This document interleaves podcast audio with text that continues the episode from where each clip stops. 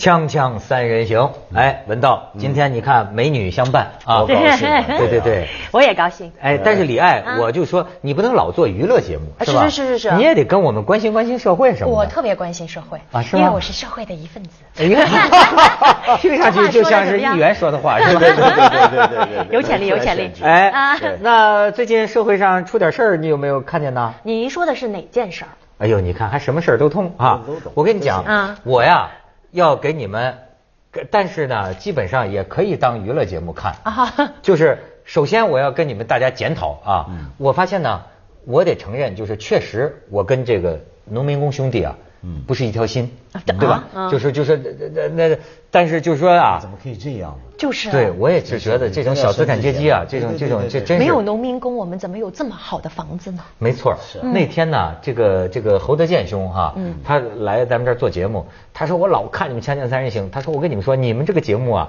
是最小资的节目。他说，哎，我觉得很有意思，他管我们叫小资，哎，夸我们吗？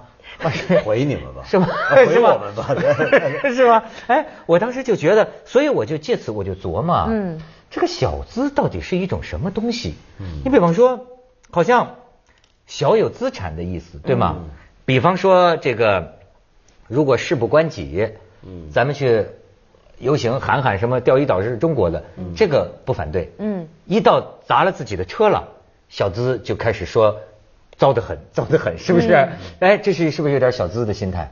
嗯哎，不是，在这这这是另一回事啊。我是觉得为什么我要检讨呢？嗯，因为我将要给你们放一段视频。嗯这段视频据说在网上现在都被删除了，它都找不到了。我找没找着？我今天对，嗯，那么这段视频呢，很多网友，你看他们跟人民群众就是一条心，嗯他们看到之后啊，就是说我不觉得可笑，我觉得很沉痛，嗯我觉得很沉痛，因为说是什么呢？一伙农民工讨讨薪，嗯呃，这个向一个什么某地的殡葬管理所，嗯讨欠薪，讨不着之后，他们发明了一种方式，你还真说中国这个神奇的国家，他们模仿外交部新闻发言人 开了一次新闻发布会，里边找了一个名叫翠花的这么一个女民工，说据说是模仿新闻发言人的口吻，就是开新闻发布会。特别有意思的是，还底下还找了一个记者，假装记者还向发言人提问，你知道吗？有这么一个视频频啊所以我说呢，很多网友讲，就是看了之后心里啊很痛心，所以说我不得不检讨，我也不能说假话，我觉得我也痛心吧，但是我也觉得很可笑，你知道吗？我觉得是我甚至觉得这个很后现代的一种行为艺术，你知道吗？就是它是 新闻发布会，所以呢，我们必须要给你看一个，看一个，看一个。看一段，看一段啊，咱们看一段。女士们、先生们、信访部门的同志们，大家上午好。今天是我们例行上访时间。众所周知，我和我们农民工兄弟为天津汉沽殡葬管理所干了一个工程，应应供应我们各项工程款一千四百多万元。我们多次多次催要，而汉沽殡葬管理所与我们友好合作关系不顾，多次声称不支付款项。你好，我是讨薪社的记者。如果汉沽殡管所拒不支付工程款，你该如何打算？谢谢。这个问题提得很好。无论汉沽殡葬管理所以何种理由拒付款项，都是非法的、无效的，都不能改变应该支付我们三百五十万元的事实。据说汉沽殡葬管理所是家族式管理，有贪污腐败现象，你如何评论？谢谢。那是他们殡葬管理所的内政，我们无权干干预。谢谢大家。你说你是想哭还是想笑？他这简直就是有点什么钓钓钓钓鱼岛是中国的，对对对对这意思是吧？是的是的但是我必须啊做一个注解，嗯就是不等于他是认定的事实。嗯为什么呢？所以你也就看出来，这个年头为什么鼓励各出奇谋，百花齐放啊？因为啊，你这一下网友点击很高，传开了，媒体啊就重视了，重视媒体就去就去采访了，嗯。就去采访。当然，有关政府部门目前的这个回应说他们是歪曲事实，说这个钱早就给了，这个就说这这这不是事实。当然，这个事情我们就不能说，还不能认为它是事实，有待调查。对。但是我主要说的是这种样这种样式，嗯。这种形式，嗯，你们怎么看？其实现在就比如说，我们觉得这个属于比较弱小的这个人人物哈，嗯嗯嗯他如果比如说他要呃争取自己的权利、主张自己的权利的时候，很多时候会依靠网络。但他依靠网络，比如说像我的微博，经常都会有人艾特我，然后说呃各种什么不公平的事儿啊，或者是惨的事儿，我也没有办法去进入调查，知道他是真的还是假的，所以我有很多时候也只好。就当看不见了，因为你没办法啊。但是偶尔会有一些会让我很认真的想要看看一看，或者是去了解一下的，那就是类似于像这种，比如说一一是比较有创意的啊，对，比较有创意、搞笑的。然后还有一种呢，就是说它确实它的从形式上来看，你你很容易。就是付出你的同情心的，比如说，我不知道你们还记不记得有一个叫做有一个东北有个小贩，不是捅了那哦个对城城管的那个啊，对我我有关注这个事件是，呃，后面后续的一些部分是为什么呢？是因为那个小贩的孩子画画画的真的很好。哦他的妈妈呢叫好像是叫沈晶吧，我忘了。然后呢就把他孩子的这个画的画就放上网上了。然后呢，因为那个孩子真的是有天赋，有几幅画画的确实是。跟梵高有一我拼是吧我我我个人认为是很有前途的，就是当然现在不能说他已经是大画家，但是我个人认为是非常有前途的，就是所所谓艺术圈人的关注，包括陆川好像都有关注这个事情，所以你看就。大部分人觉得比较弱小的这一这这些人，他们需要就是让大家知道他的事情的时候，搞不好现在都开始各出奇谋了。嗯不管用什么样的方式吧。所以你看，引起人的注意成了现在啊一个很重要的能力。嗯，但是问题是，你说他们这样的方法引起人注意，我我，你觉得好笑，我们都觉得好笑，可是你觉得他们自己觉得好不好笑呢？我的意思是什么？就是说，这一点对我来讲很重要。就假如拍这个片子的这一帮农民工，他自己觉得这是个好玩的一个拍法，他自己都觉得很可笑，那也许想法跟我们很接近，就是用一个可笑的方式吸引眼球。嗯。但是会不会有另一种可能？这对他们来讲，这并不是个可笑的事儿，而是他们认为，呃，要把一件事情上升到一定程度，要很严肃的对待它。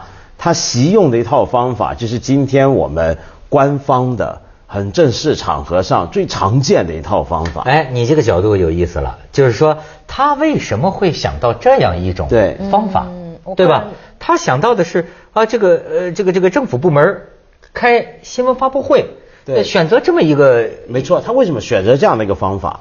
是不是因为这个方法是今天这个社会上我们都觉得是最正式的、权威的最权威的、最常见的一种权威吧？起码是。比如说，他将来还会出现可以呃冒充央视新闻联播的方法，对对不对对？嗯，我觉得这个事儿可能会不会后面就是。呃，不见得真的有另外的高人去帮他们，但最起码我觉得在这一现在的农民工可能跟我们以前所所说的那个农民工不不一样。我觉得，我我觉得，我觉得他们可能确实，他们也知道这个事儿可能放出来会引起大家的笑，嗯好玩，但是他们知道他们的目的是什么，我觉得是。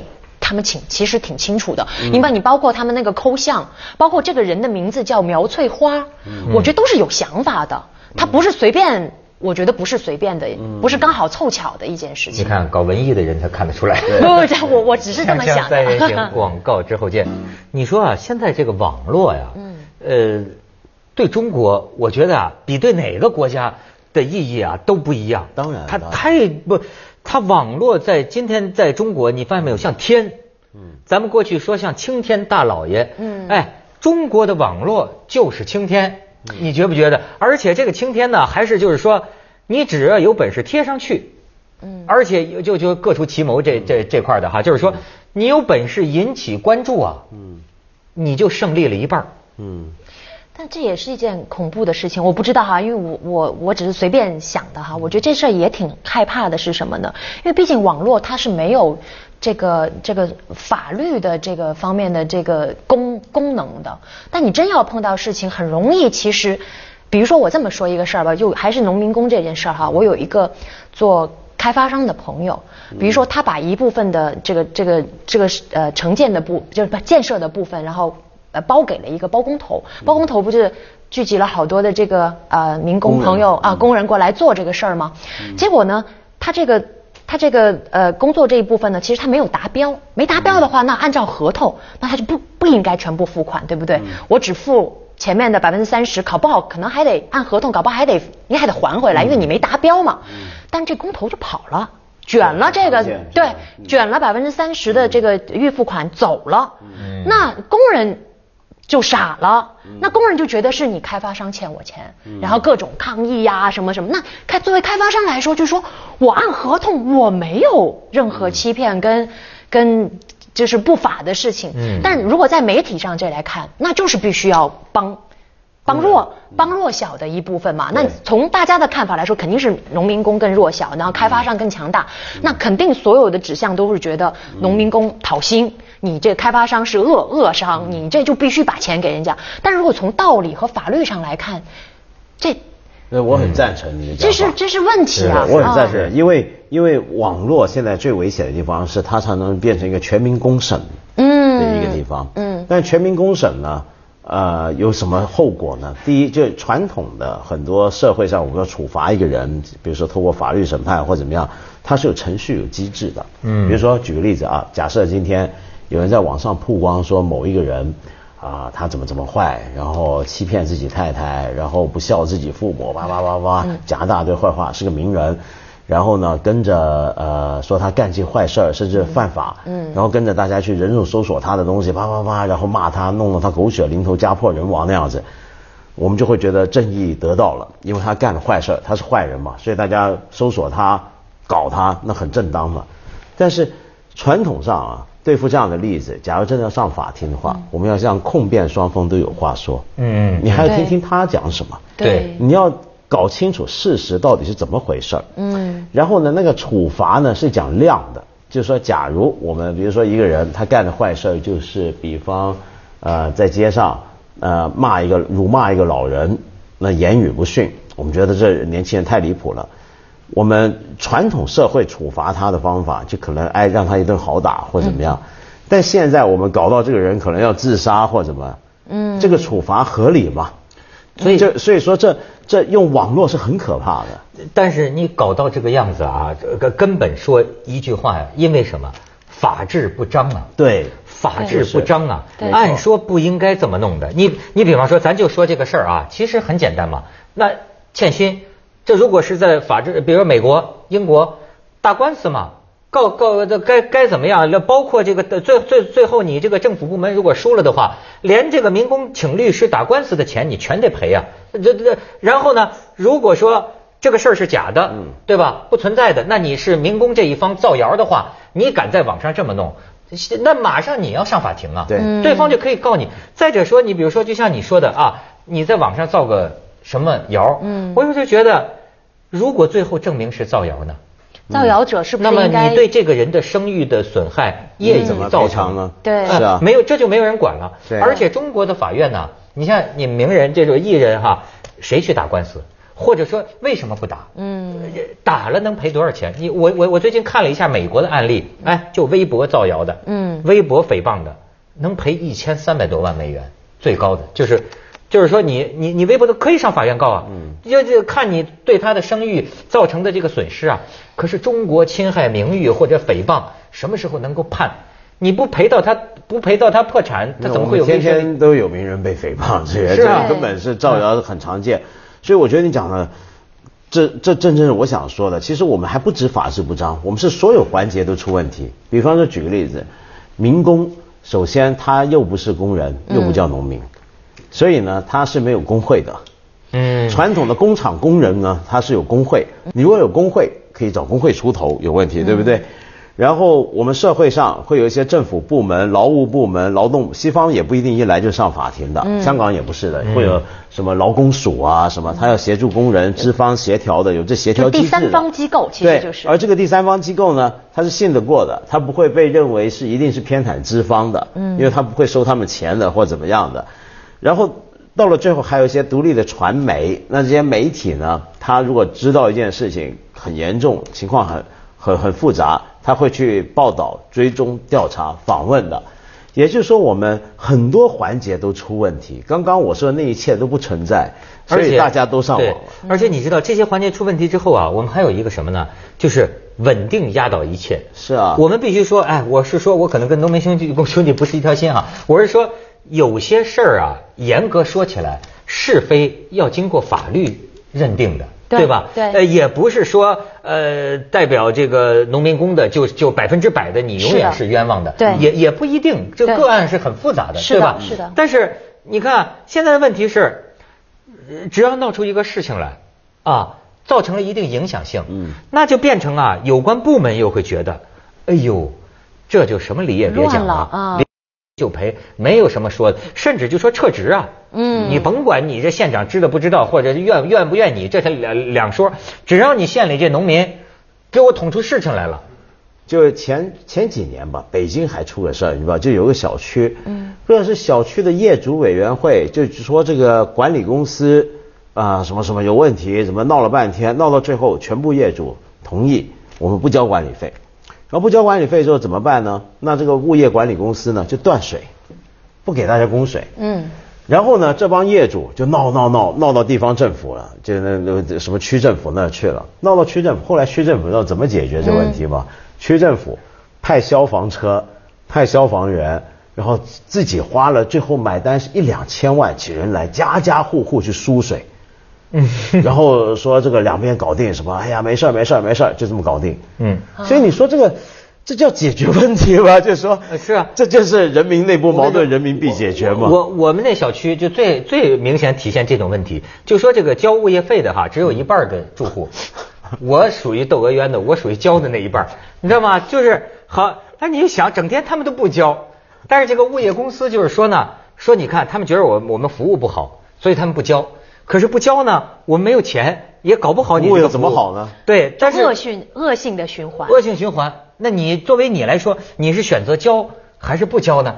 这其实就是包括刚才说那个稳定的事儿哈，就是说，就有点像我们现在城市的这种这种管理，要不就得干净的一尘一尘不染，那才叫做好，那才叫干净，那才叫做什么文明。其实你到欧洲的其他，比如包括美国什么各种城市去看，你看它也有街头卖艺的。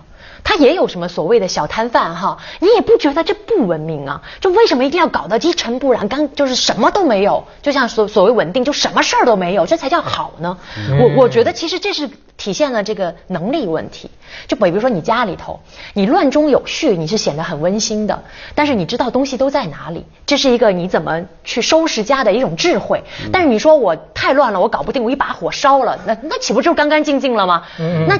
那就什么都没有了呀。嗯，这是全环节的问题，就你前面所有环节都不存在或者出问题、出状况，所以到了最后就必须要上网。它是竞争出来，我要压下去，压下去就两个方法，一个就刚才说的把你摁住，要不就发起来搞定。但前面那些东西有没有解决呢？没有解决。它仍然存在，但是呢，唯一一个好处就是极大的鼓励了民族的想象力和创造力，传统精神就那如何引起注意？哎，西方的这些个现代派艺术家整天干的就是这活儿，对吧？如何想方设法引人注目，对吧？咱们全国人民都在努力这事儿呢。锵锵三人行，广告之后见。李艾应该对网络比咱们俩都熟，是吧？因为我还挺爱上微博。玩微信都玩到什么朋友圈了都？哎呦，朋友圈就是大家朋友 啊，就有些有些话，其实比如说我可能不适合在微博上发，但是我可以跟朋友撒撒娇、抗抗议什么的，但是我就不在微博上造成就。不理解的人的误会了，就是这样。所以朋友圈是用来做这个用的，但微博呢，是你很有意思，你可以去看很多人对很多人对一件事情不同的看法。所以我还蛮喜欢上上网上微博，因为又很方便，现在手机就行。哎，这文道你也可以分析分析，这是一种什么心理啊？就是说，现在我已经发现有些人呐，就没法玩玩了，你知道吗？这哎呀，我可以拍一下吗？我我我我我我我可以上微博吗？他说这吃吃吃个菜，拍一下。就你说了个什么话？哎呦，这他一半的心思在跟你说话，一半的心思跟他那边微博上的人在嗯聊。那我觉得原来这个感觉很简单嘛，就是你有东西想记录、想中、想想分享或什么。但我觉得今天我常常说，为什么我不玩我这些东西？我觉得我们有点分享过度，分享过度到一个什么程度？就我们所有的体验，这个年代每个人都追求体验嘛，这是个体验经济年代。但今天很奇怪，这个体验它必须是被中介的才叫体验。我吃这个好吃吧？嗯。我如果没把它拍下来，我没叫吃过。啊，我如果没让你看到我吃这个好吃，我也没叫吃过。这叫做有图有真相对。，就今天呢，就连自己的经验，自己觉得这个风景太漂亮，今天这个什么太好，我都必须要一一记录、一一传发，我才叫真去过、真吃过、我也真玩过。我也挺不理解，就是说为什么什么事儿都要让别人知道，对啊，甚至是一些不认识的这人。这点很有意思啊，就是说我我之前也看了一些，就是大家说微博的事情，大家都会把比较好的一面拿出来跟大家分享。就比如说我在生活中，我今天去游艇玩了，我拿出来跟大家说，我去游艇怎么怎么好玩，但我挤公共汽车我就不说了。嗯，啊，对，那我今天吃的特别好吃的，那个我跟大家说一说。如果今天我吃即食面，我可我恐怕就不会拍张即食面的上网。不过其实他多少也有哦也有很多人是把让我生气的或什么，他也得弄。那是求安慰。嗯那那他那个诉求就是我我求安慰，我撒娇，我求安慰，嗯我希望大家来安慰我。那还有的不要是拿这个当接着下来为您播出《西安楼冠文明启示录》。公司啊啊，对对对对对，马上就有。